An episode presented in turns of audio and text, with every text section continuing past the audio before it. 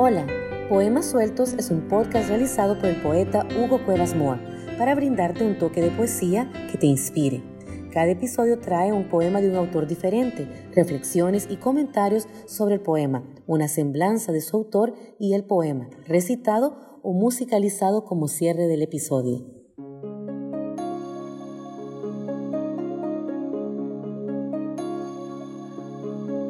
Funeral de Isaías Gamboa. Este es el episodio número 5 de la serie Poemas Sueltos.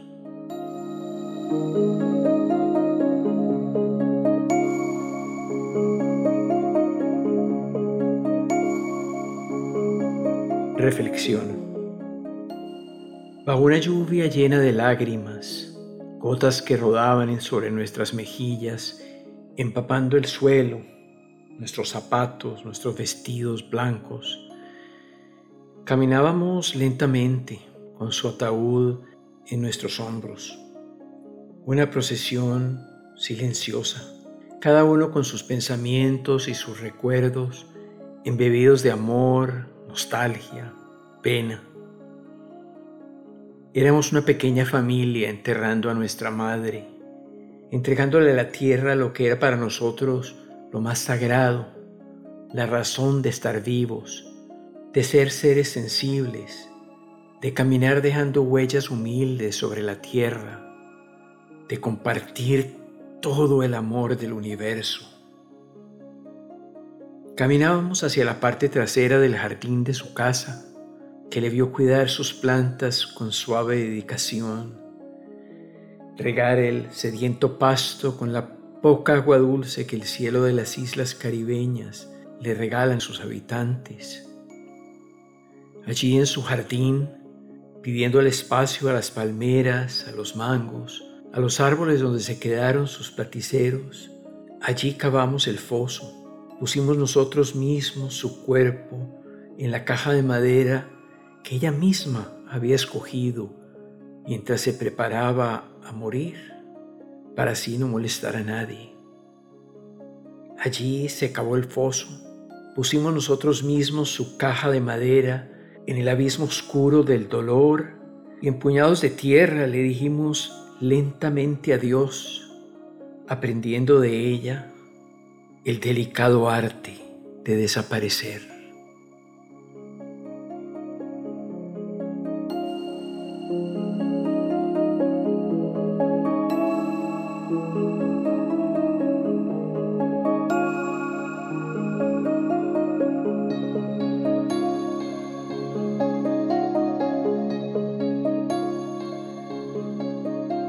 Poema Funeral del poeta Isaías Gamboa.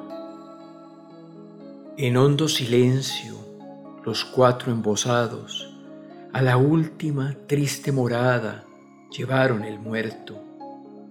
Con picas y palas cavaron el suelo, abrieron la fosa, el cuerpo colocaron dentro. Concluido el entierro, al hombro las picas se alejaron en hondo silencio. Ni cruz ni epitafio por señas pusieron, y no hubo siquiera una lágrima, y era yo el muerto. Después no hallaría ninguno de mis restos. Ay, nunca permitas se cumpla, Dios mío, tan lúgubre sueño.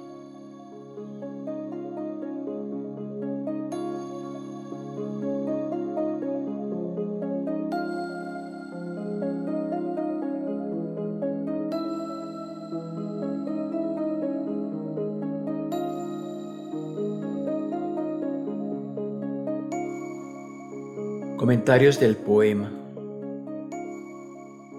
Ese es un pequeño poema, posiblemente un sueño del poeta de verse fuera de su cuerpo, enterrado en hondo silencio, en una fosa sin epitafio, sin ofrendas, sin compañía.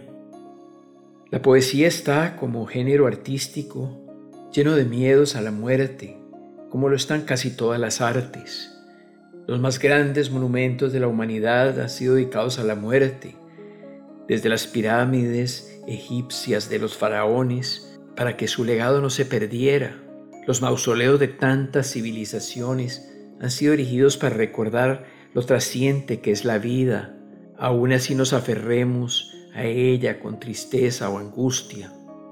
Cada cultura ha creado sus ritos y creencias en torno a la muerte, desde el infierno, el paraíso, la reencarnación, otras dimensiones, premios, castigos. Dudo mucho que no hayas pensado tú qué quieres que pase con tu cuerpo cuando dejes de existir físicamente, qué rito, qué personas estén presentes. De pronto como el poema te viste en un sueño o pesadilla siendo enterrado. ¿Has pensado cómo te recordarán? Mi madre se preparó para la muerte y así como nos enseñó a vivir, nos enseñó también a morir. Y entre la lluvia de lágrimas con que acompañamos su bello funeral, doloroso y encantador, recordé este poema de Isaías y el camino a la última, triste morada. Hace muchos años, cuando sembré un terreno de árboles y luego construí una casa entre ellos, al lado de una gran piedra, escribí un poema buscando que al morir me sembraran en un árbol y con mi cuerpo o mis cenizas nutrir su tronco, sus ramas, y si diera fruto, que fuera comido con gusto y aprecio. Luego la vida me desterró y perdí mi cercanía con la tierra que me iba a recibir. Como migrante y nómada de la vida, escribí un nuevo poema pidiendo que mis cenizas se dispersen en el mar, en los estuarios que me han visto navegar, en el viento que me ha visto soñar, poco importa. Mis cenizas tampoco necesitan un verdadero hogar. Como veremos en la biografía de Isaías, entenderemos mucho más su poema, su sueño y su angustia o presagio de lo que sería su muerte y su funeral. Isaías, tío de mi abuela Margarita, también poeta ella, fue un referente de decenas de poetas entre sus descendientes, algunos anónimos y clandestinos, algunos que dejamos que la luz pública revelara nuestra presencia. En mi libro, Los Gamboa, una dinastía de poetas, busqué a los más notorios, sin embargo, hay algunos que después de la publicación de ese libro me han enviado sus versos, sus ventanas del corazón y del alma. Algunos de estos poemas, claro está, tratan del final de nuestros días.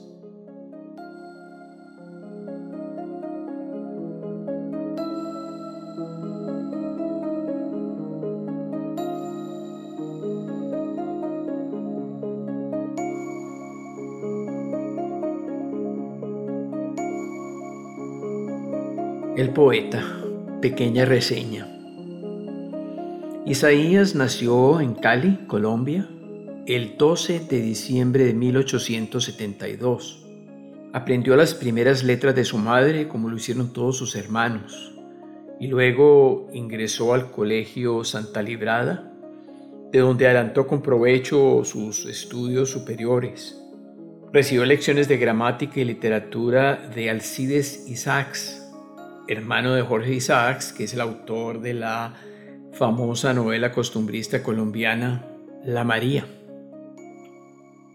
A los 21 años, en 1893, alentado por sus hermanos Paulino y Francisco Antonio, que ya estaban en El Salvador, viaja en busca de otros horizontes.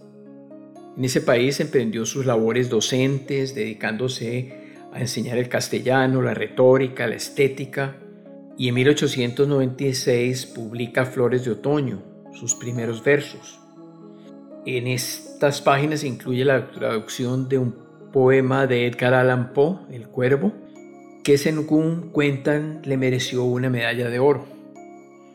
En 1898 retorna a Cali y luego de una breve permanencia al lado de su familia se traslada a Bogotá, se vuelve a dedicar al magisterio y hace amistad con algunos de los poetas y literatos de esa época, colaborando con varios periódicos y revistas. Al año siguiente estalla en Colombia la guerra civil llamada de los mil días. Libre pensador Isaías se incorpora a los rebeldes. En los llanos orientales fue comisionado para recibir armamentos que iban a ser introducidos por la frontera venezolana, operación que en últimas resultó en un fracaso. Luego toma parte en la campaña de la costa atlántica, durante la cual fue ayudante de campo del general rebelde Rafael Uribe Uribe. Luego de la batalla de Palo Negro, de la cual salen muy diezmadas las, las fuerzas revolucionarias, resuelve viajar nuevamente a Centroamérica. En 1901, pasando por la isla de Trinidad y Tobago, que es cerca al delta del Orinoco, compone el poema Ante el mar, que es uno de sus más conocidos. Llega a San José de Costa Rica, donde enseña literatura en el Colegio Superior de Señoritas, y luego sigue a El Salvador donde vuelve a encontrar a su hermano mayor, Francisco, y a su hermano Paulino, y luego decide embarcarse a Sudamérica pasando por Guayaquil, Valparaíso y luego se asienta en Santiago de Chile. En Santiago, además de la enseñanza, Isaías nuevamente colaboró en diarios y revistas y tuvo muchas amistades con los poetas, los artistas de esta ciudad. Pero la lejanía de su tierra natal y la separación de sus seres amados lastiman su ánimo muy profundamente y comienza a escribir su novela, Tierra Nativa, que de paso comento que está disponible en un podcast que publiqué para escucharla profesionalmente narrada. A medida que Isaías avanzaba escribiendo su novela, se profundizaba su nostalgia, su desarraigo, y aunque le diagnostican no una enfermedad física, sino un caso de nostalgia aguda, era en realidad una tuberculosis que avanzaba. Publica la primera edición de Tierra Nativa en 1904 y hay un dato curioso. Isaías escribe como prólogo la siguiente nota. Tener el hombre la pretensión de trazar su destino es una gran locura. La vida siempre se burla de los hombres. Muy enfermo, Isaías decide regresar a Colombia y no obstante el amor que lo une a Sonia, su princesa, a la que ama intensamente, en vísperas del viaje le escribe una carta muy dolorosa en la cual le dice, solo el amor irrealizado es inmortal, primero como esperanza, después como recuerdo y siempre como misterio. Otra frase de esta bella carta dice, feliz quien ha tenido un gran amor que ilumine toda su vida. El que ha amado hasta la sublimidad ya puede vivir y ya puede morir. Tú ya puedes vivir. Yo ya puedo morir escribía yo hace unos pocos meses un poema en el que usaba la siguiente frase, cuando el amor encuentras, lo llevas siempre. Isaías embarca con rumbo a Buenaventura, el puerto colombiano en el Pacífico. Sin embargo, en el puerto del Callao, en Perú, un amigo que le fue a saludar decide bajarlo del barco presintiendo que todavía lo podía salvar. Pero ya era muy tarde. Isaías muere unos días después, el 23 de julio de 1904. Sus restos llegaron a Cali 10 años después y fueron recibidos por un largo cortejo fúnebre que los llevaron a la capilla de San Antonio de Cali, donde permanecieron en una urna en la pared cerca de las primeras bancas al lado del altar. ¿Cómo decirle ahora a Isaías que sí, hubo lágrimas, hubo cruz, hubo epitafio, pero que sin embargo en una remodelación de la capilla unos años después, un descuido hizo que los restos de Isaías se extraviaran? Ante esta triste pérdida, sus versos resuenan en mí. Después no hallaría ninguno de mis restos. El Consejo Municipal de Cali en 1926 dispuso que se erigiera un monumento a la memoria de Isaías y en el 1928 se inaugura la estatua conmemorativa que en la avenida de la Circunvalación, en un pequeño parque eh, en el Peñón, está el busto de Isaías. Es bueno contarle a Isaías que bajo los amanes quedan sombra a su gusto y a la musa que le acompaña. Enamorados, sentados en sus bancas, se prometen a besos amor eterno, muchos sin saber todo el amor que Isaías llevaba dentro.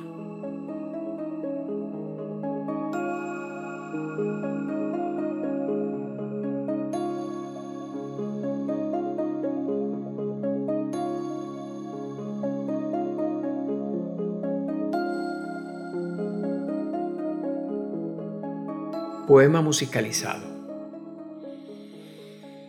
El grupo Musicalizando se constituyó en Cali, Colombia, a mediados del 2003, con el fin de llevar la poesía de la mano de la música a colegios e instituciones educativas de esta ciudad y de todo el país. El grupo fue coordinado por el músico Guillermo Enrique Quiseno, que era su director musical, que estaba en los teclados, y lo integraron además Lorena Masuera, solista vocal y flautista, Mauricio Gómez, solista masculino, Julio Andrés Quiseno en las guitarras, Juan Diego López en la percusión y William Andrés Vega en la declamación. Primero el grupo montó mis poemas que habían sido musicalizados por el compositor italiano Massimiliano Agelao en el álbum Cuántos Poemas y tuve el gusto de presentarme en varias ocasiones con, con el grupo musicalizando, recitando mis propios poemas. El grupo hizo su última presentación en febrero de 2006, grabando el desconectado del grupo, y todos los videos de esta presentación se pueden ver en YouTube. El grupo se disolvió ya que algunos de sus integrantes terminaban sus estudios musicales y otros decidieron partir a otros países a seguir buscando experiencias musicales. Quiero comentar que el grupo montó versiones de poemas musicalizados de Pablo Neruda como Plenos Poderes y el poema 15. El video de este poema en YouTube lleva casi dos y medio millones de vistas desde que fuera posteado. Y musicalizaron los poemas Fuga de Margarita Gamboa y Funeral de Isaías Gamboa, que van a ustedes a escuchar. Gracias.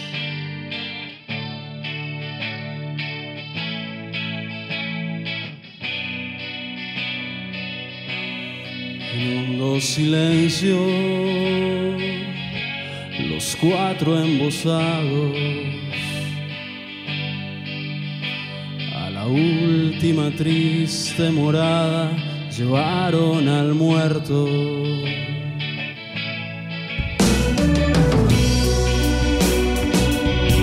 Con picas y palas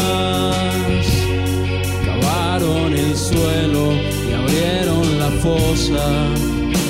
El cuerpo colocaron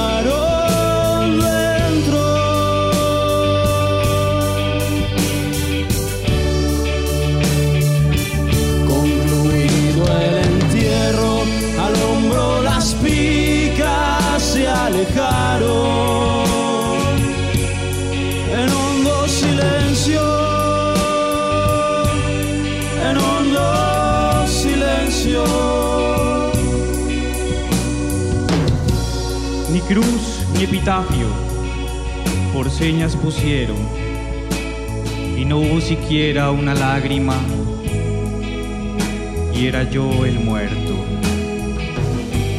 Después, no hallaría ninguno mis restos. Nunca permita se cumpla tan lúgubre sueño.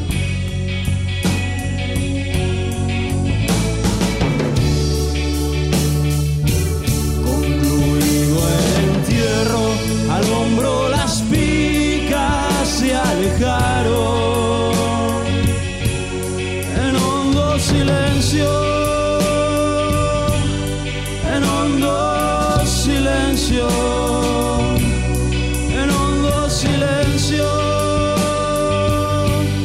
en hondo silencio. Gracias por escuchar este episodio. La música es del álbum Cuántos Poemas compuesto por Massimiliano Agelao y Desafiando el Silencio de Katsujin. Los poemas musicalizados son de musicalizando.com. La transcripción del podcast se encuentra en cuevasmore.com con enlaces, audios y videos. Nos puedes dejar comentarios en el sitio web o en Facebook, sugerir poemas, escuchar otros podcasts y álbumes de Hugo Cuevas Moore en Spotify, Apple Music y YouTube Music. Nos escuchamos en el siguiente episodio.